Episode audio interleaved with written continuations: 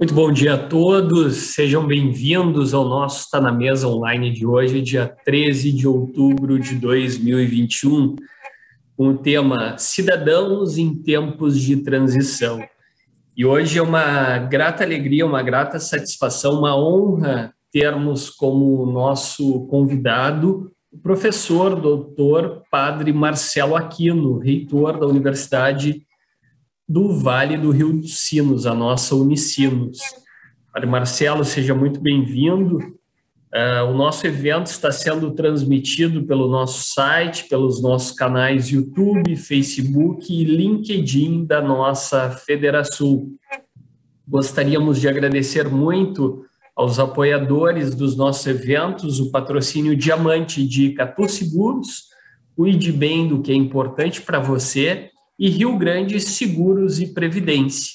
E também o patrocínio ouro do Agibank, do Badesul, Banco do Brasil, KPMG, Unimed Federação do Rio Grande do Sul e o Wilson Sons Tecom Rio Grande, ligando o Rio Grande do Sul ao mundo a cooperação do nosso SEBRAE do Rio Grande do Sul, o apoio da Bolsa de Artes, Dinamize e Seletos, e a parceria dos nossos veículos de imprensa, o Correio do Povo, o Jornal do Comércio, Rádio Bandeirantes, Rádio Guaíba, O Sul e Rede Pampa, Padre Marcelo, ampla cobertura da, dos nossos veículos de mídia aos nossos eventos.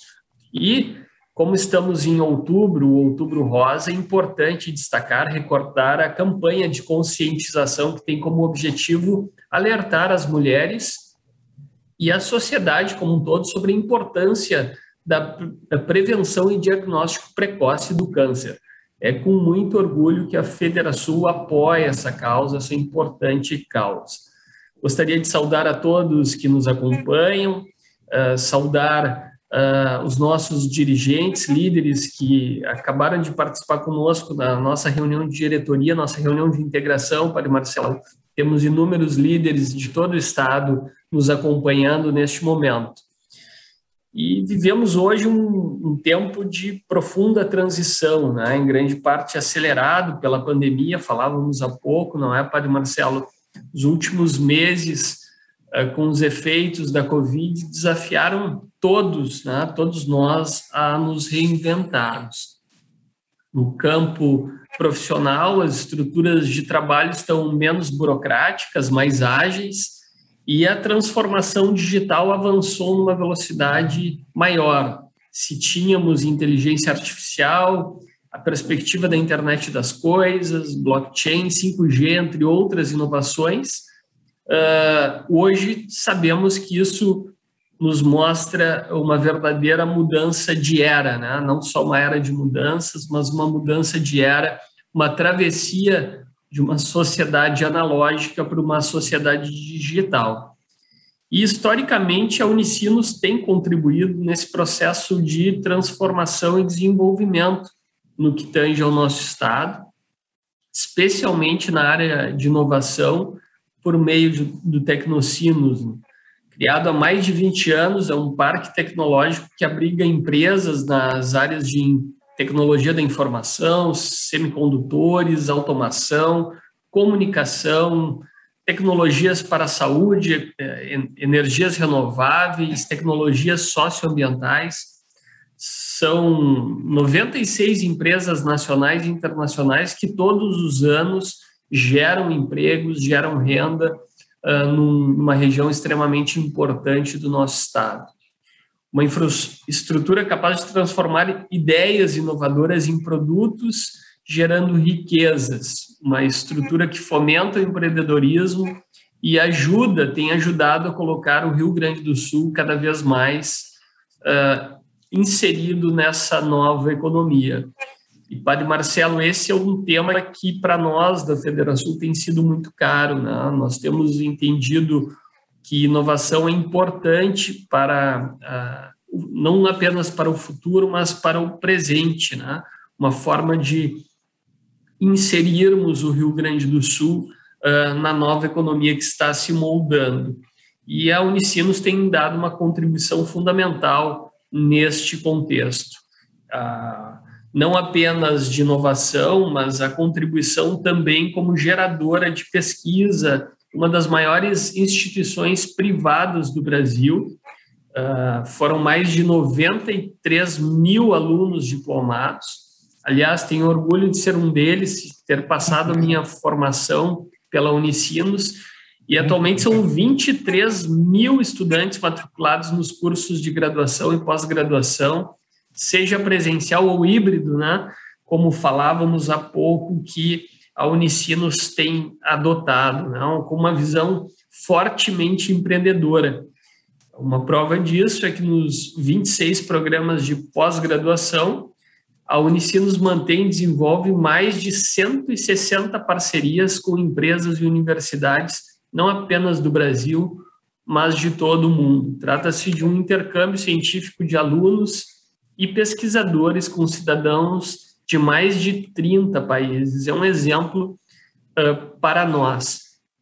E também na área de responsabilidade social, que é trabalhado por meio de 17 projetos sociais que atendem mais de 24 mil pessoas em condições de vulnerabilidade social. Então, padre, todo esse todo esse contexto, né, esse, esse trabalho de excelência que é liderado hoje pelo senhor, que desde 2006 concilia o sacerdócio com a reitoria da universidade.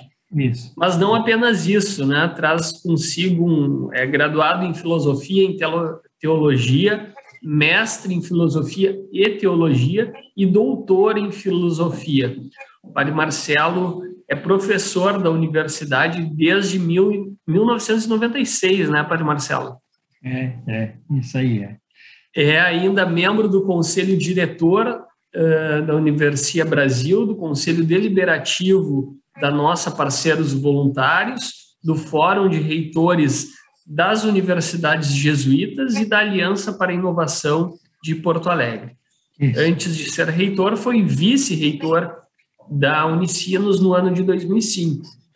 Mais do que um administrador zeloso, eu posso atestar que o Padre Marcelo era um empreendedor. Pelas suas mãos, a Unicinos cresceu, construiu novas estruturas de ensino, entre as quais a de Porto Alegre, transformou-se em uma instituição protagonista no processo de transição que vivemos. E é justamente por isso, né, Padre Marcelo, para lhe ouvir, para falar sobre esses cidadãos tão necessários, com seu caráter também humanista, nesse momento de transição, que está na mesa, tem a honra de recebê-lo hoje. Padre Marcelo, uma grande satisfação, uma grande honra, como disse anteriormente, tê-lo conosco e a palavra é sua. Anderson, já posso dizer muito bom dia, para alguns muito boa tarde também, né? Senhoras e senhores que me dão o privilégio de participar nesse encontro é, promovido pela Federação, o evento está na mesa online.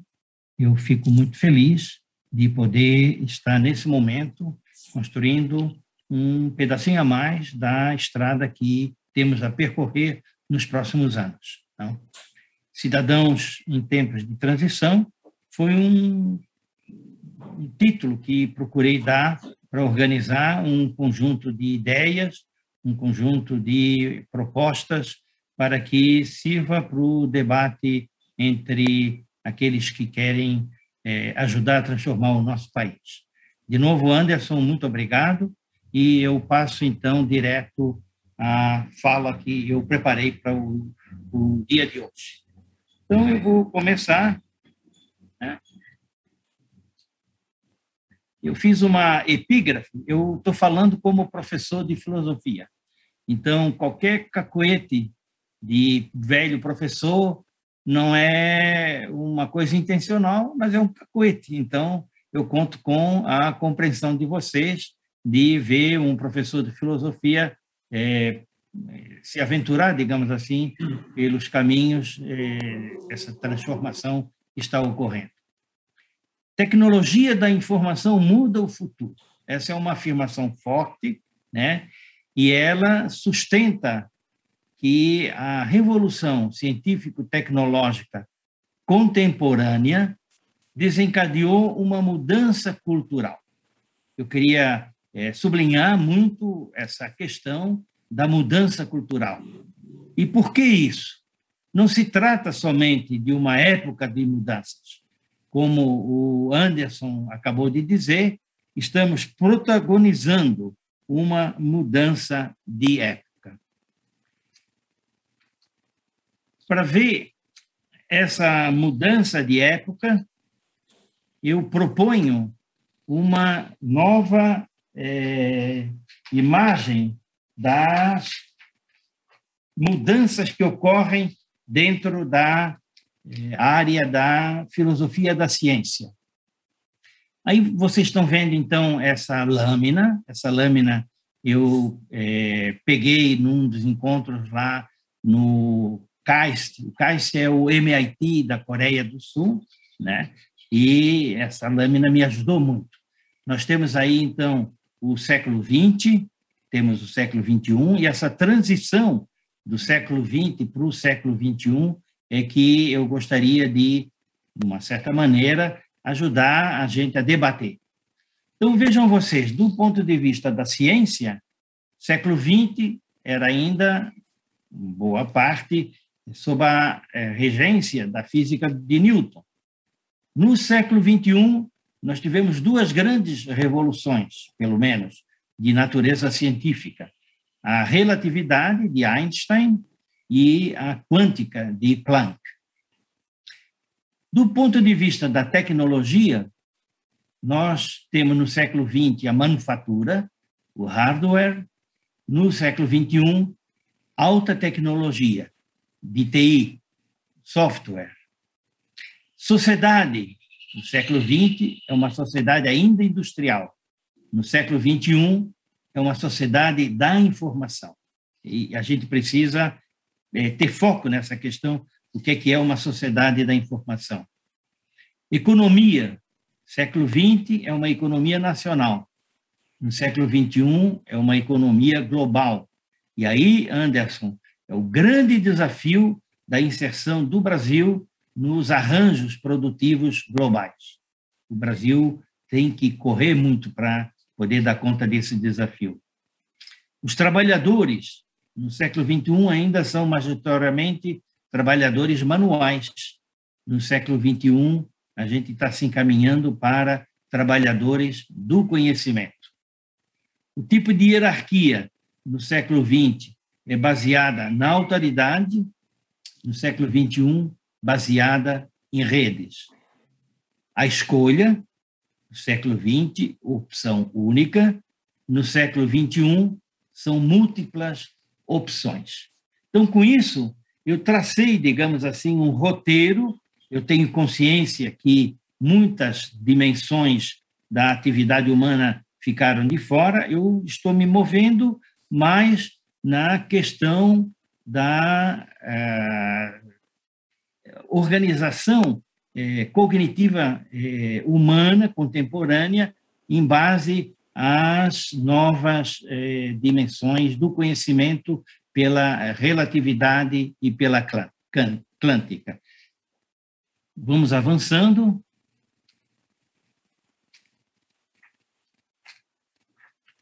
Vivemos tempos de transição. Essa é a grande mudança que está acontecendo. A tecnologia da informação, ela vai fazer um tempo grande de transição. E esse é um dado de realidade que deve ser levado em consideração pelo poder estatal contemporâneo em seu cumprimento dos ideais democráticos e republicanos.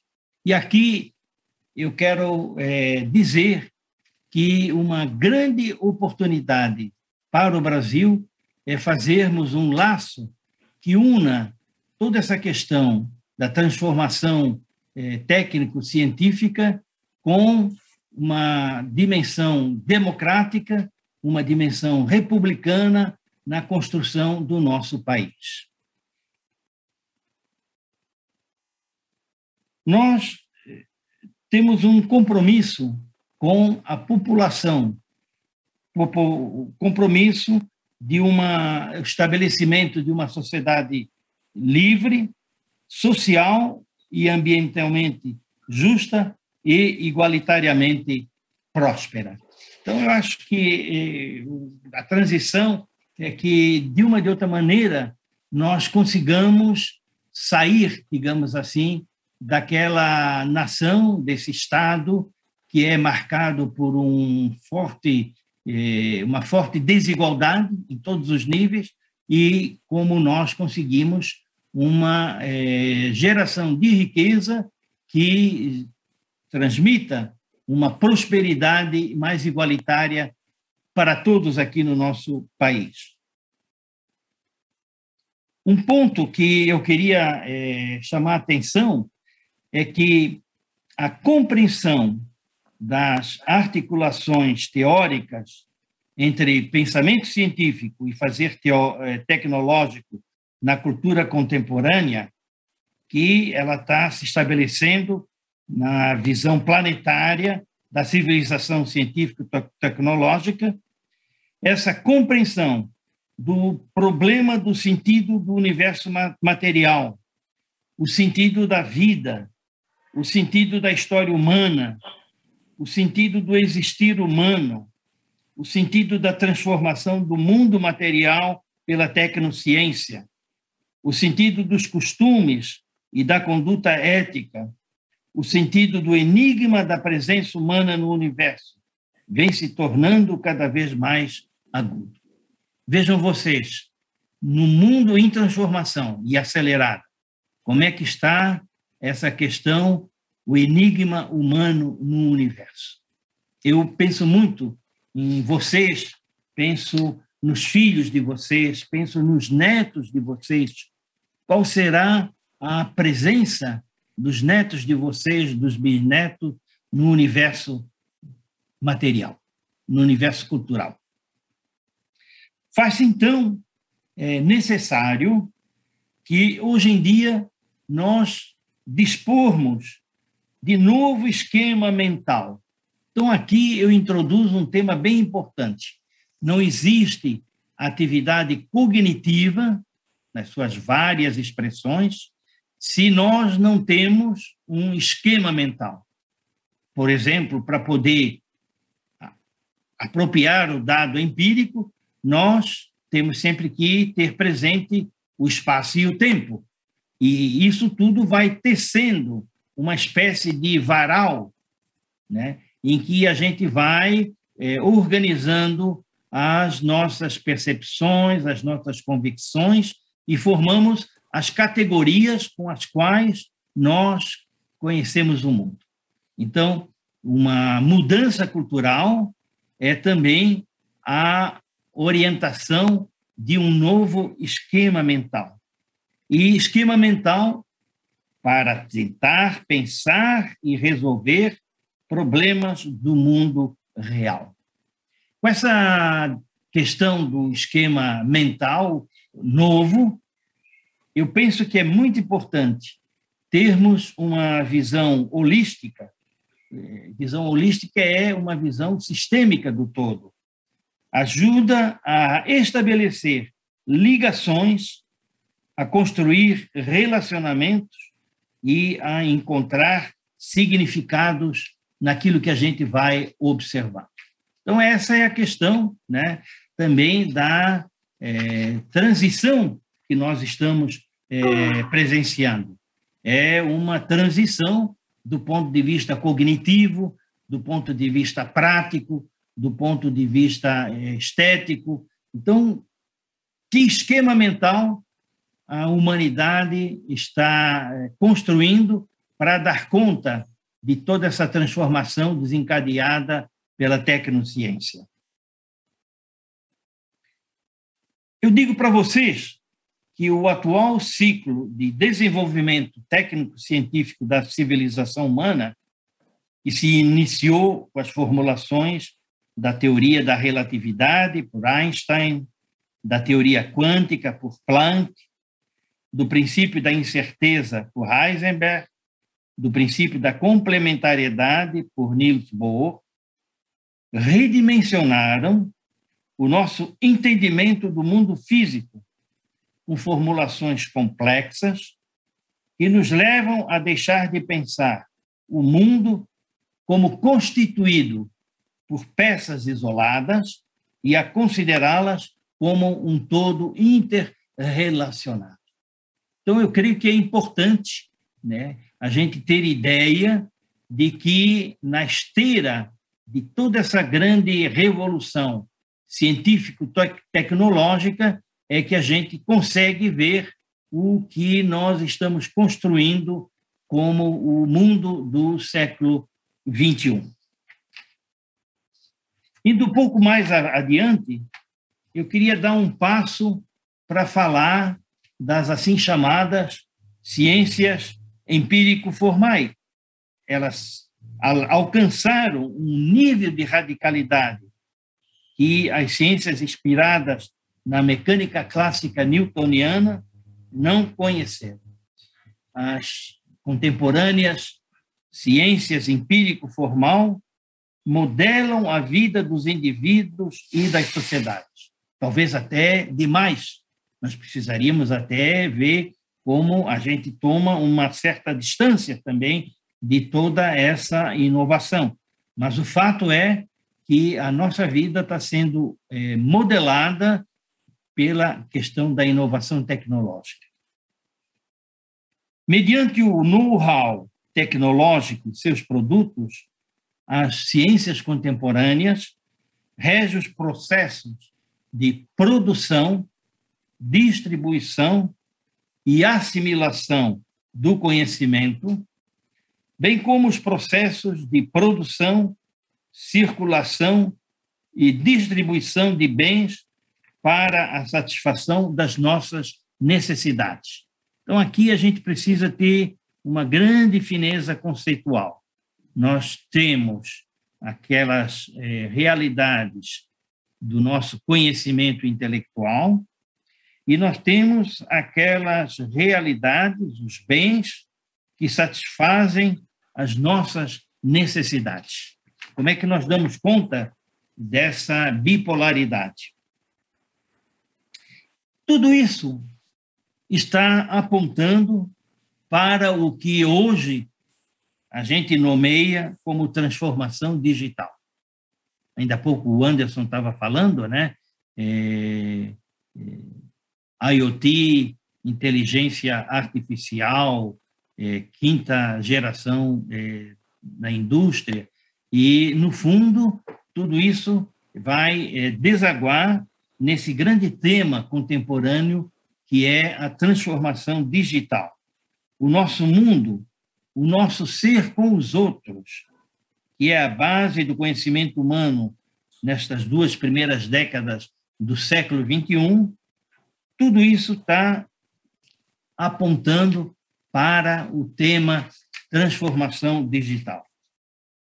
Aqui eu queria fazer uma reflexão, até talvez eu tenha que cuidar de não ficar muito abstrato, né? Mas eh, vejam, eu acabei de falar do tema da visão holística. Né? A visão holística é aquela visão sistêmica em que causa e efeito se interagem eh, reciprocamente, não? Ora, a visão sistêmica vem concebendo o self como um todo espiritual e físico. Eu mesmo é, tento entender o que isso está significando para mim. O que é que é o self no mundo contemporâneo? No fundo, o que é que é o nosso eu? O que é que é a minha subjetividade nesse mundo complexo, não? O paradigma holístico que nos leva a novas formas de ver o mundo e a repensar o sentido do mundo a repensar o sentido do enigma da presença humana no universo, essa visão sistêmica, ela facilita a superação da rigidez das linhas divisórias entre os temas das tradicionais dicotomias da vida vivida. Aí, esses temas bipolar eles se são isolados nas suas operações e elas insistem em é, polarizar, vejam vocês, ciência e arte, razão e fé, ciência e fé, indivíduo e sociedade, educação e vida, universidade e negócios. Vejam vocês que experiência é essa que a Unicino está conseguindo é, fazer, ir ao encontro das empresas, tentar é, criar um clima de parceria com as empresas e vice-versa. Ciências básicas e ciências aplicadas. Aqui eu queria abrir um pequeno momento de dizer a minha frustração quando, nesse momento, a grande parte da receita dedicada à ciência aqui no Brasil está sendo cortada do orçamento. O nosso país ele vai afundar sem a pesquisa da ciência. Humanidades e tecnologias, ética e negócios, metas e processos, estratégias e meios, valor social e ambiental e valor econômico. Então, vejam essas é, dualidades, como é que elas não são uma armadilha que nos constrangem num esquema artificial e rígido. Nós temos que superar essas polaridades que não dão conta do todo. Elas são provocadas, em grande parte, pelas modernidades cartesiana e pós-cartesiana, e desprovidas de interrelação e complementariedade, que as deveriam constituir sistemicamente, só reforçarão as críticas ao isolamento social do nosso atual modo de conviver uns com os outros no mundo. Então, eu queria chamar a atenção a essa noção de interrelação e de complementariedade. Vejam, isso é o novo esquema mental. Complementariedade. Sozinho, ninguém dá conta. Como é que a gente se deixa complementar? Como é que a gente se interrelaciona? E nós humanos, nós temos uma maneira de conviver uns com os outros no mundo. Como é que nós estamos dispostos a desenhar uma maneira mais feliz de viver com os outros no mundo? Ora, eu dou um passo a mais, então, nessa reflexão que estou procurando é, construir com vocês. Só pelo estabelecimento de interrelações ou complementariedades, ou seja, pela interconectividade das partes do todo, as dualidades mencionadas poderão produzir resultados positivos no contexto holístico da modernidade. Novos saberes e novos agires buscam espaço para fundar uma ordem social e política, científica e cultural, consentâneas relativamente ao estabelecimento de uma economia digital de mercado socialmente orientada pelo bem comum. Eu até queria sublinhar muito essa minha formulação, e ela é um programa de vida, um programa de visão de sociedade. Não? Como é que nós estamos pegando o fio da meada de que a economia ela também está se tornando digital. A economia de mercado ela está se digitalizando. Quem é que não compra hoje na internet uma série de artigos né, que antigamente nem eu já em 98 estava fazendo um pós-doc em Boston E lá um colega meu começou a me falar da Amazon, que ele comprava os livros. Eu fiquei assim um pouco, né? Veja, é, isso hoje é, é posso dizer para vocês e levantar uma questão. Qual é o futuro do dinheiro, do dinheiro físico, digo? Veja, nós temos consciência de que tudo isso está mudando, não? E aí sim, eu queria formular então com vocês esse tema de uma economia digital de mercado, agora, socialmente orientada pelo bem comum. Aqui eu dou um passo naquilo que é a grande tradição da doutrina social da Igreja Católica. Grandes papas, Papa Paulo VI, Papa João Paulo II, eles eh, desfraudaram a bandeira do bem comum.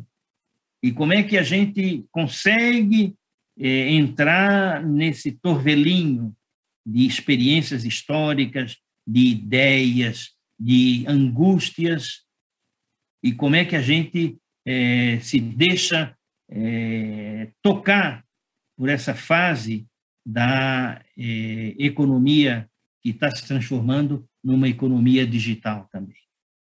Esse é, Anderson, é, se eu pudesse dizer, é, caramba, esse é um tema, um, tem, um, é um tema forte para puxar o debate. E uma orientação social dada pelo bem comum. Nunca abrir mão do bem comum. É, posso dar uma dica para vocês?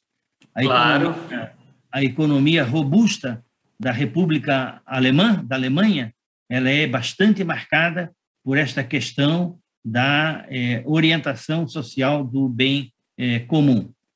Eu, naquele ano que morei na Alemanha, eu vi como que eles estavam é, avançando, isso já faz muito tempo, hein?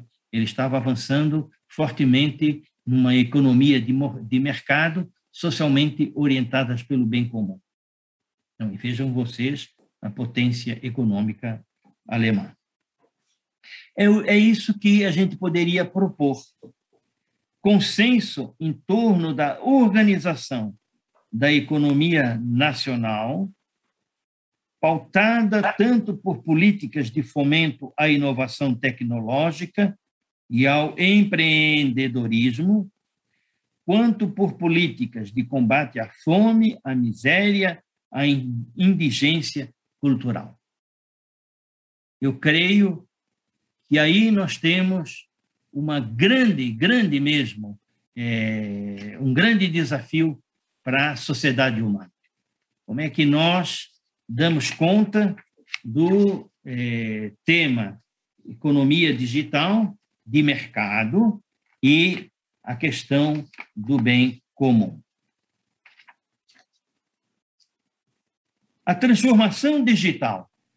Então, eu falei do é, esquema mental, estou introduzindo agora o tema da transformação digital, que é um fenômeno contemporâneo e global que organiza os processos mais avançados da tecnociência contemporânea.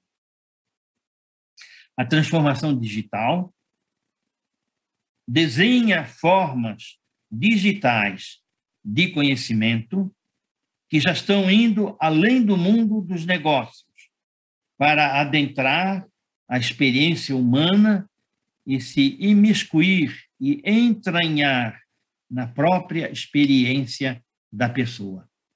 A gente ficava, talvez assim, numa zona de conforto, se é que é possível ter conforto, é, transformação digital, diz mais a questão dos negócios, né? Pois é, lei de engano.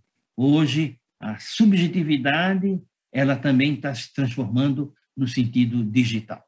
Como responder a esses desafios? Entre as décadas de 1980 e 1990, a informática se estende às ciências da natureza, sobretudo às ciências da vida, desempenhando com relação aos fenômenos da vida, o papel da matemática com relação aos fenômenos físicos. Então, aquilo que nos últimos três séculos a matemática foi para as ciências que estavam se constituindo, a informática está começando a ser para o tema vida. Né? A informática, a partir dos seus objetos de estudo e dos seus métodos de ação, constrói no século XXI um novo esquema mental. E aqui, então, eu recupero o tema esquema mental. Que esquema mental é esse para esse mundo que está se digitalizando? Graças à sua intersecção com a biotecnologia e a nanotecnologia, que a diferencia de todas as precedentes atividades tecnológicas e científicas. Aqui vem um procedimento mais metodológico, mas eu acho que é interessante, uma vez a gente começar a conversar sobre isso. A informática, ela calcula em base à informação com a ajuda de algoritmos, programas e aparatos computacionais de toda espécie. A informação ela é codificada nos dados numéricos e hoje a gente está se encharcando dessa nova ciência, ciência dos dados. Não? O algoritmo é o mecanismo conceptual do cálculo sistemático.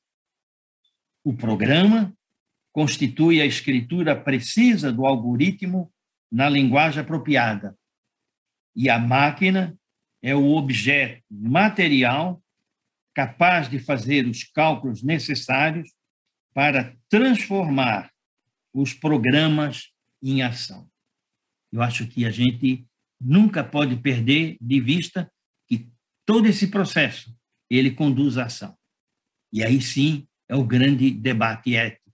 A transformação digital ela vai pedir uma nova e é, efetiva sensibilidade ética.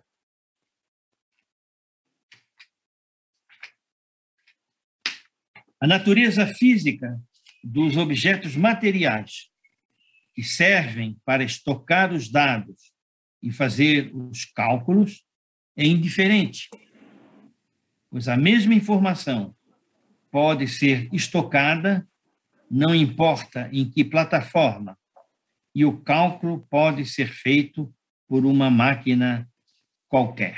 Nós estamos, é, de fato, aprendendo a lidar com a desmaterialização do dado. Os nossos dados hoje são números, e os números é que depois vão nos dar a realidade.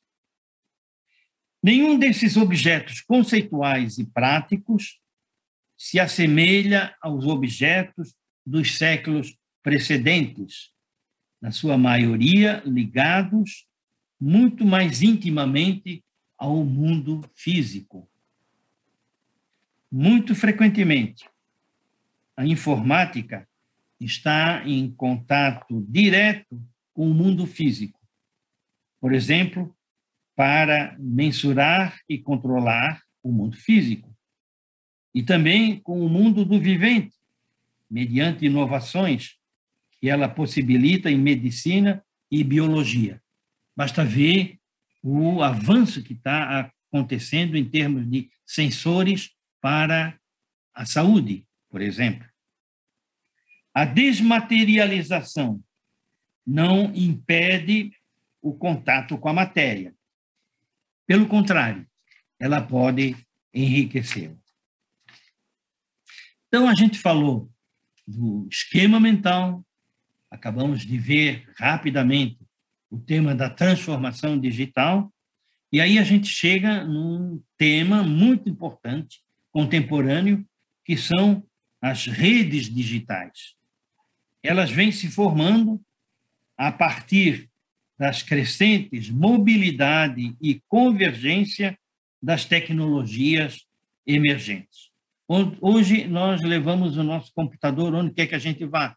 Hoje o nosso telefone celular ele também fala, porque ele processa tanta coisa, não? E ele está em convergência, está sempre em mobilidade.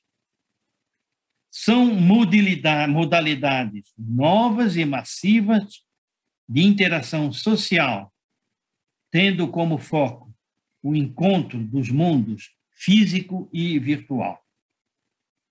A partir da fusão do real e do digital, eclode importante processo de mudança social. O real e o digital, da mesma maneira como o ser humano e a máquina, e a máquina e a máquina já interagem e passaram a se unir a partir da combinação do input do mundo com o input do código. Então, vejam, é, isso tudo hoje é o esquema mental que eu falei para vocês. Como é que nós damos conta disso tudo?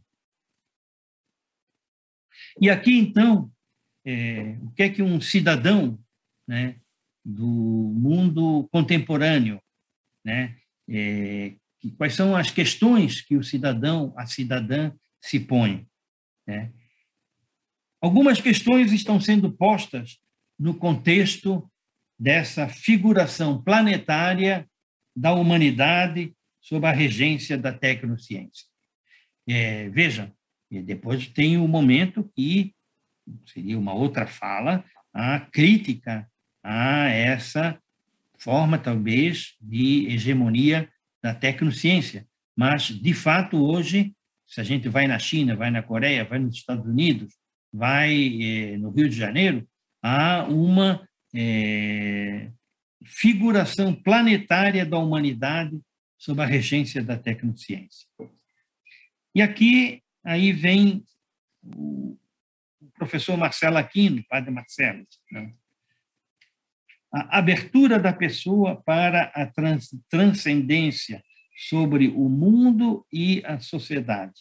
Então, o ser humano, nós somos é, abertos, abertos para o mundo, abertos para a sociedade.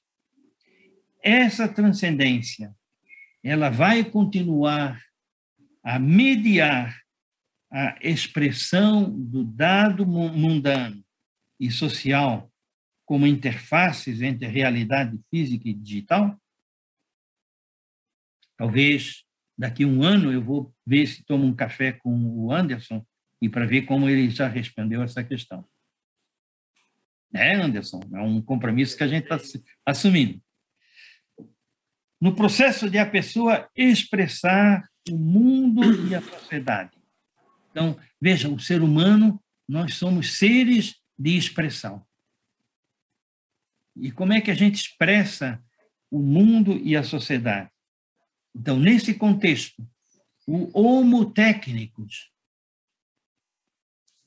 renunciará à prerrogativa essencial da sua humanidade, que é a interpretação do seu mundo e das razões do seu existir e do seu agir em sociedade? Vejam, eu tracei rapidamente um cenário sobre a tecnociência e as transições e as questões. Mas e nós somos também animais interpretativos. E como que a gente é, como é que a gente interpreta as razões do nosso agir e do nosso ser em sociedade? E aqui tem uma pergunta forte. A qualidade de vida, ela será definida apenas em termos de objetos, de uso, de necessidades, de satisfação, de consumo? Ou a qualidade de vida, ela pede um passo a mais? Acho que aí tem tema para muita conversa, muita conversa mesmo. Eu vou, então, concluindo o tema dessa fala, não? Cidadãos em tempos de transição. Ninguém é verdadeiramente livre, cidadão. Cidadão é livre. Se não é capaz de dar razão da sua liberdade. Nessa, nessa forja planetária de uma civilização técnico-científica, como é que os seres humanos vão continuar a se conhecer a partir da liberdade?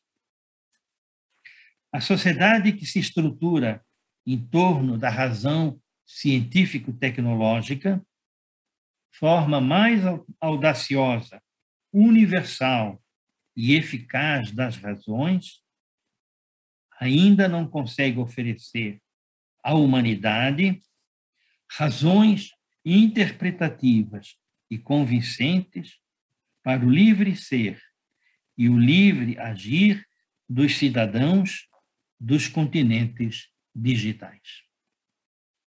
Com isso, eu é, concluo essa é, contribuição bastante despretensiosa, né? E é, confio muito e Porto Alegre né, venha a ser um farol aqui no Brasil de lucidez, tanto na questão da inovação tecnológica, como na questão da capacidade de uma humanidade que sabe dar o toque de uma interpretação do nosso ser no mundo e no nosso ser com os outros. Então, olhando para o, Anderson, eu agradeço, Anderson, essa fala muito despretensiosa, né? É, eu disse para vocês que eu ia é, ter uns cacoetes de professor, vocês devem ter visto todos os cacoetes que um professor pode ter, né? E com isso, então, eu digo foi muito bom ficar com vocês esse momento aqui na Federação. Obrigado. Sensacional, Padre Marcelo, profundo, atual, necessário. Uh, queria lhe agradecer muito pelo, pela reflexão, um tema que aflige a humanidade como um todo, abordado com simplicidade, objetividade e profundidade. Uh, eu tenho aqui vários comentários, várias perguntas.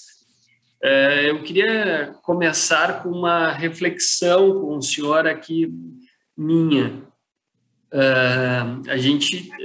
Eu gosto muito de ler um, um psicólogo canadense, ele é naturalizado norte-americano, mas ele é canadense, que chama Steven Pinker ele fala sobre o novo iluminismo, né? Um, um, recomendo, inclusive, esse é, livro que chama O Novo Iluminismo. Ele fala com uma visão muito otimista uh, do homem hoje, que nunca vivemos um mundo tão um tanto temos outros outras obras que tratam sobre isso, né? Abundância, né? Não falaria nem em abundância, mas o homem nunca viveu tão bem, né? Nunca teve tão uh, um bem-estar tamanho como ele tem hoje, com todas as, as deficiências ainda, mas sofremos menos com guerras, com violência, própria fome atinge menos hoje do que atingiu no passado, com todos os, as lacunas e as oportunidades de melhoria que temos.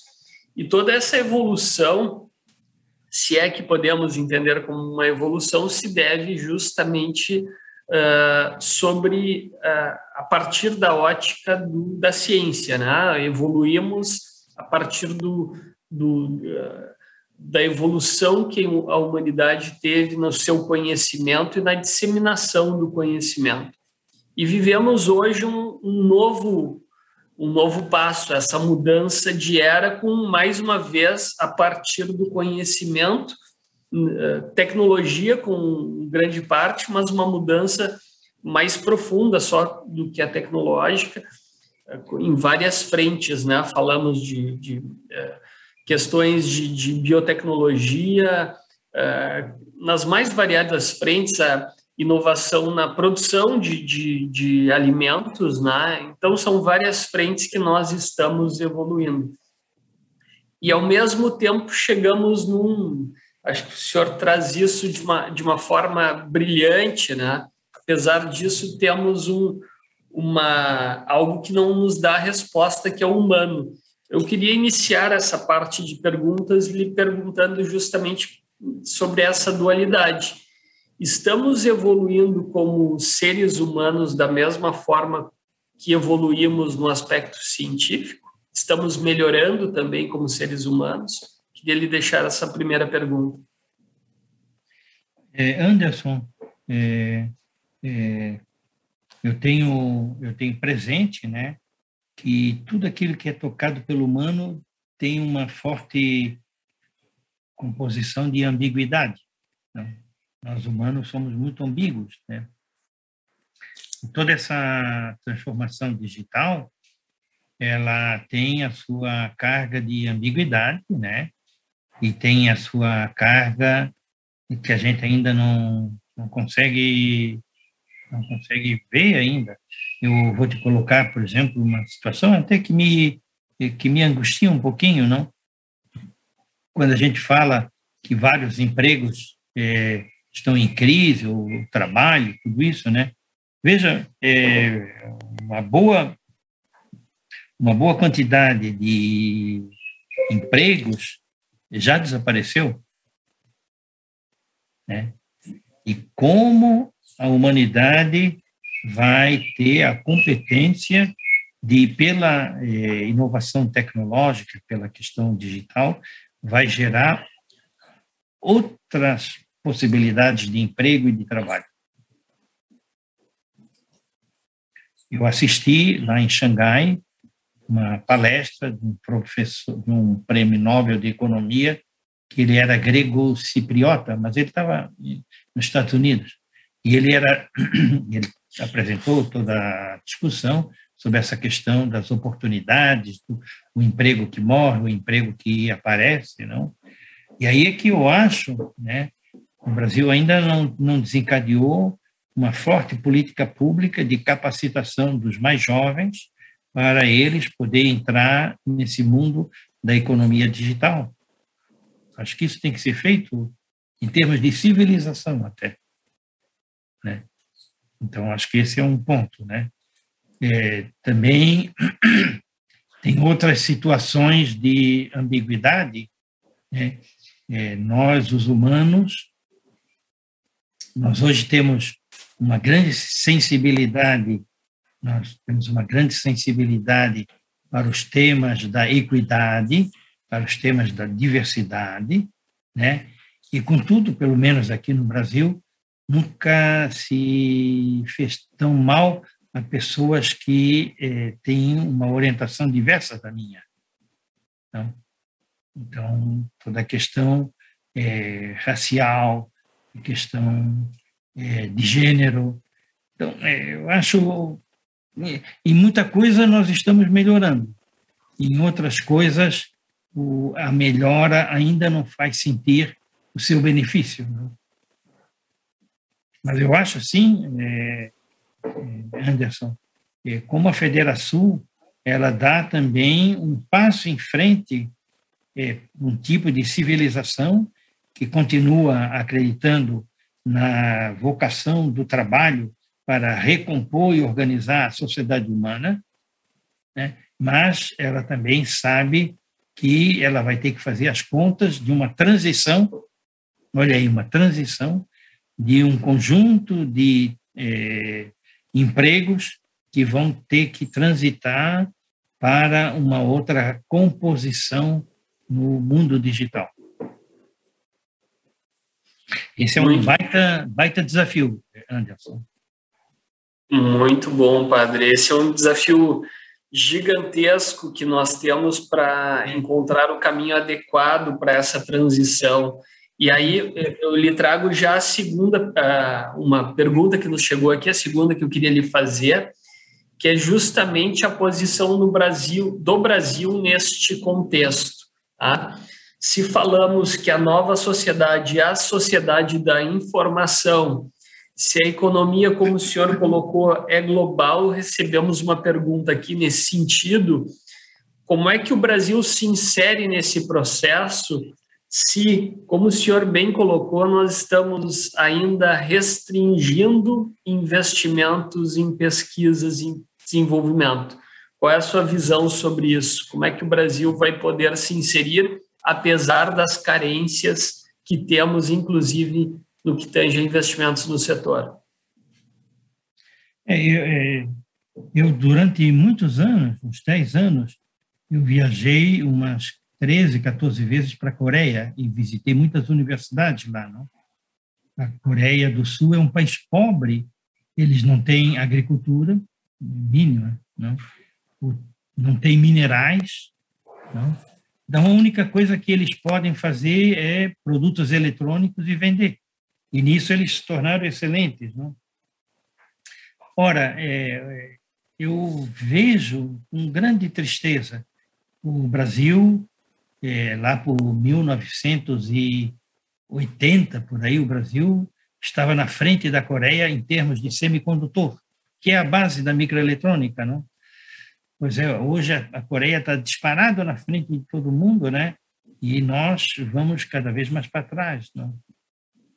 E eu acho que é, deve ter alguma coisa conosco que nos impede a ter uma projeção séria e a gente construir passo por passo o nosso futuro. E eu tenho essa consciência, né, de que é, nós estamos fora, nós estamos fora dos arranjos é, de, globais de construção é, do conhecimento. Estamos fora.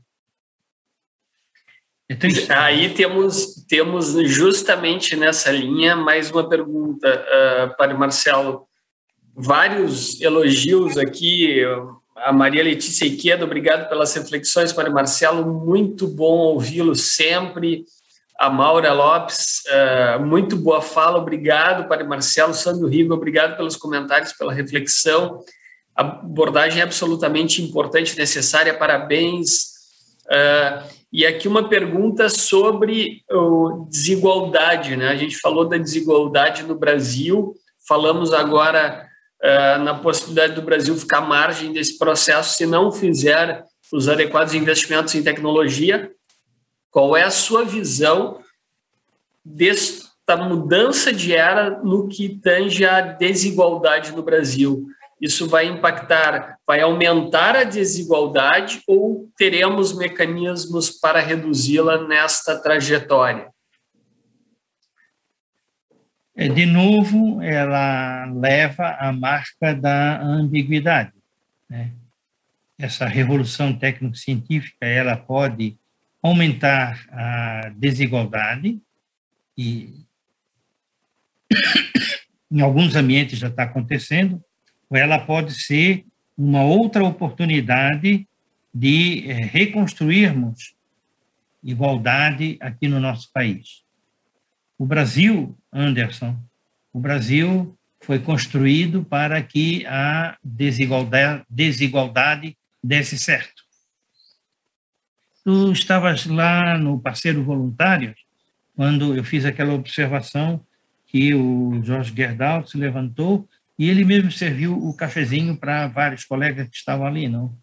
Uhum, nós estamos sendo sempre a, a, nós estamos sempre acostumados a que alguém nos sirva o cafezinho, que alguém é, carregue a bagagem. Quer dizer, essa mudança é, de modelo mental, se querem, essa mudança de é, como é que eu chamei essa mudança de varal? Sociedade para comunidade. É, como é, como é, que, como é que a gente consegue fazer essa mudança, não? Aí é que está, sabe, o Anderson? Aí é que está. Muito bem. É, essa mudança, ela é difícil, especialmente é. no Brasil, que vem numa, numa, numa visão de, de é, uma estrutura serviçal, né? onde o Estado, na verdade, ele que deveria contribuir para a sociedade ser melhor, ele, é. na verdade, é da onde se tira os recursos é. da sociedade. Isso é muito importante, né? Sua visão, como o senhor trouxe lá, olha, nós precisamos evoluir de uma sociedade para uma comunidade, onde todos olhem para um bem comum, né? Isso, isso. Eu faço votos porque tu és de outra geração, és bem mais jovem do que eu, que a tua geração é, dê conta desses desafios, sabe? Dê conta é, de sermos um país sério, né? De sermos um país é, com oportunidades é, para as pessoas, né? E de conseguirmos é, nos é, nos posicionar em termos de civilização. Eu fico muito receoso, né, de uma civilização que está vendo erodir ah, o consenso em torno da democracia. Mas aí é a minha visão pessoal, né, bem pessoal. Né. Mas eu me auguro, me auguro mesmo, é, Anderson, que a tua geração é, dê o que puder para transformar Porto Alegre. Porto Alegre, no ano que vem, vai ter um grande evento, agora foi escolhido lá em, na, em Madrid, né, sobre é, temas de inovação, e eu acho que aí tem uma oportunidade magnífica para Porto Alegre. Sem dúvida, sem dúvida. Esse é o objetivo de nós trazermos para o centro de debate o tema inovação, tentarmos uh, não só sensibilizar o empreendedor do estado do Rio Grande do Sul com as oportunidades, Isso. mas também que a sociedade uh, se atente a esse tema e possa participar de uma forma mais integrada desse, dessa nova etapa das nossas vidas, essa nova cultura. E aí eu, eu até pego esse gancho para ele fazer uma, no, uma outra pergunta que nos chegou aqui, que é sobre essa mudança de, podemos dizer, de mindset, né? essa mudança de mentalidade. Isso. Se nós, como é que, na sua visão, vai se dar essa, essa mudança? Como é que muda uma visão empresarial, que é uma visão de competição, para o tema que o senhor trouxe de uma visão de sociedade complementar? Como é que o senhor vê essa mudança? Será que isso vai ocorrer de fato? ou é uma possibilidade que, na verdade, vai nos, no ciclo, nos devolver a uma, um mesmo momento de competição? Essa é uma pergunta que nos chegou aqui. Eu penso, é, eu penso, Anderson, que isso aí vem no bojo, na esteira, é, vem no bojo, vem na esteira é, de uma transformação cultural. O Brasil está passando por uma grande transformação cultural, mas essa transformação ela tem que ser, ela tem que ser é, consistente, ela tem que se organizar também. E aí é que fica difícil, né? A gente organizar um país complexo como é o Brasil em termos de complementariedade, em termos de é, colaboração, em termos de parceria, não? Agora, é, por outro lado, é, tem tanta coisa bacana no nosso país, não? E a gente pode fazer coisas assim tão importantes, tão significativas, eu diria, não? Então, é, mudar a cultura, Anderson, nós precisamos mudar a nossa cultura. É, é disso que se trata. E aí sim, por essa questão da revolução é, técnico-científica, ela desencadeia uma parte dessa mudança, dessa transformação é, cultural. Muito bem, passa por uma não só esperar que o outro faça, mas que nós também passemos por essa mudança, né? Individualmente, como, como, entidades da sociedade civil que possamos contribuir. A Madeleine, a Madeleine, um abraço, Madeleine, nossa conselheira, profundo profundo pronunciamento do Padre Marcelo nos leva a refletir neste momento transformador e decisivo do século XXI sobre transformação digital, o futuro do trabalho, a vida do ser humano no planeta. Parabéns. A Cláudia Bittencourt, obrigado pelas palavras e por inspirar tantas pessoas hoje e em tantas oportunidades. Gratidão, Padre Marcelo. E a Maura traz aqui uma pergunta, Maura Lopes. Essa mudança que está sendo falada passa pela educação também, mas como fortalecer a escola e fortalecer a formação ética dos indivíduos? É, que bom que a Maura fez essa pergunta e me concedo o privilégio de apresentar a Maura, que será diretora de pesquisa da universidade no quadriênio é, que começa em janeiro do ano que vem. Que bom, Maura, e a tua sensibilidade ela vai te certamente te dar é, luz para poder é, colocar esse tema, não? É, eu penso, é, Maura, que de fato tudo que fizer pela educação no Brasil ainda é pouco. Uma coisa é como a gente é, gasta bem o dinheiro da educação. Acho que também, em alguns casos, há desperdício, há falta de coordenação, enfim, isso é verdade. Mas tudo que fizermos pela educação ainda é pouco. Tudo que fizermos pela educação no nível é, elementar, no nível das crianças, não? isso ainda é pouco. Não? Então, é, o desafio do Brasil é tremendo, é, é, é muito grande, não? E dar conta, né, dar conta de, de que essa transformação cultural tem uma transformação ética que corre por dentro. E eu acho que a Maura ela levanta esse tema, né, que é um tema é, decisivo para a humanidade. Então, é, Anderson, eu, é, eu penso que a gente tem que ter muito sangue frio para é, enfrentar os desafios contemporâneos. É, tem que ter também é, muito calor humano para a gente dar conta das tragédias que vão acontecendo, né? E é, universidades como a Unicinos, né? Sem falsa modéstia, elas vêm dando uma contribuição é, muito bonita e muito efetiva né, para a, o estabelecimento de um outro tipo de civilização. O, o Anderson, eu vou te eu vou te pedir que a gente vá encaminhando para a final. Eu tenho às duas horas um, uma reunião de reitoria e aí eu preciso também ter a minha cabeça bem clara sobre que. Sabemos disso, padre. Sabemos disso. A gente vai terminar um pouquinho antes, como foi solicitado. Tá. Eu, eu queria lhe agradecer eh, enormemente pela disponibilidade. Uh, queria lhe fazer uma última pergunta que nos chegou aqui sobre futuro. Uh, hoje se fala, o senhor falou sobre alguns temas uh, como diversidade, ah, e falamos agora sobre ética e sobre o novo momento do mundo, né? Eu acho que a gente passou um, apanhado muito profundo, né? Falando sobre ciência, sentidos da vida, uma visão holística que traz essa visão de complementariedade uh, num novo esquema mental, quebrando o esquema tradicional, uh, de que forma a transformação digital impactou tudo isso e a questão das redes digitais, né? a abertura é, que nós temos que ter. O senhor olha, olhando para o futuro, o senhor vê uma perspectiva de nós termos uma humanidade melhor?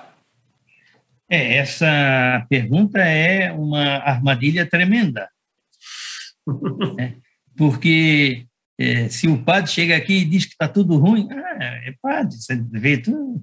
Se o padre vê e vê que está tudo bom, ah, ingênuo, né? Eu creio que a humanidade ela tem uma sabedoria. Às vezes pode levar décadas, é, pode levar séculos, mas a gente vem se melhorando, né? E vem se aperfeiçoando, né?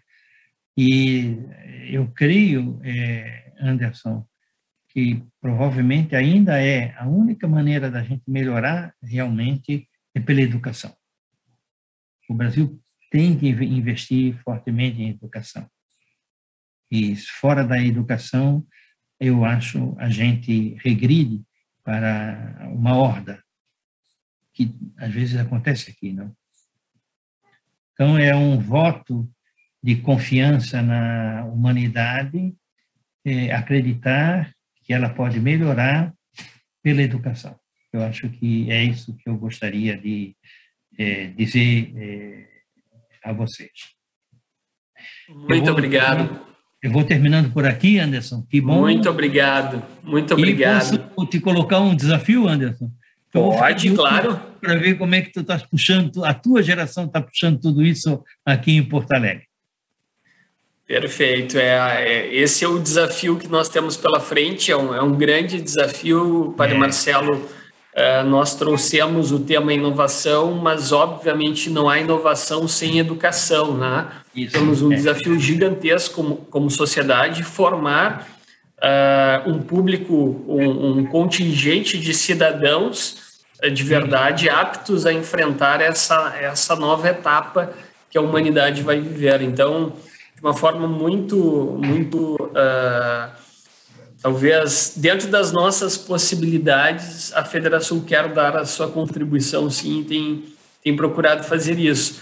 Queremos também interagir com Unicinos, como temos falado já também na formação, se for possível aí por, por um novo projeto que contribua com, com a redução da desigualdade, em breve estaremos anunciando. Queria lhe agradecer pela gentileza de estar, eh, ter estado conosco, mesmo com pouco tempo disponível. Queria lhe dizer que, que, como amantes das artes, também a nossa entidade vai fazer chegar às suas mãos uma uhum. obra do Carlos Vergara, artista aqui do Rio Grande do Sul, como uma singela, um singelo agradecimento pela sua participação conosco no, no nosso Está na Mesa. Uh, queria agradecer a todos que nos acompanharam até aqui, dizer que foi uma grande honra ter estado com o senhor, agradecer aos, aos nossos uh, patrocinadores que apoiam os nossos projetos uh, da Federação, patrocínio uh, Diamante da Icatu Seguros e Rio Grande Seguros e Previdência, patrocínio ouro de Agibank, Badesul, Banco do Brasil, KPMG, Unimed, Federação do Rio Grande do Sul e Wilson Sons Tecom do Rio Grande, cooperação do Sebrae RS, Bolsa de Artes, Dinamize e Seletos. E a parceria dos nossos veículos de imprensa, Correio do Povo, Jornal do Comércio, Rádio Bandeirantes, Rádio Guaíba, O Sul e Rede Pampa. Padre Marcelo, deixo a palavra para o fechamento do nosso evento de hoje. É, olha, foi um momento muito bacana para mim, né? E que isso mostra também a, a vontade da gente debater posições em que muitas vezes há uma diferença, há uma é, outra visão, uma outra interpretação, mas a gente acreditar que é por esse debate que nós nos tornamos melhores. Um grande abraço e que Deus é, te ilumine também aí na orientação aqui da Federação. Tchau, meu amigo. Tchau. Muito obrigado, Padre. Boa tarde a todos. Até a próxima quarta-feira. Tchau, tchau.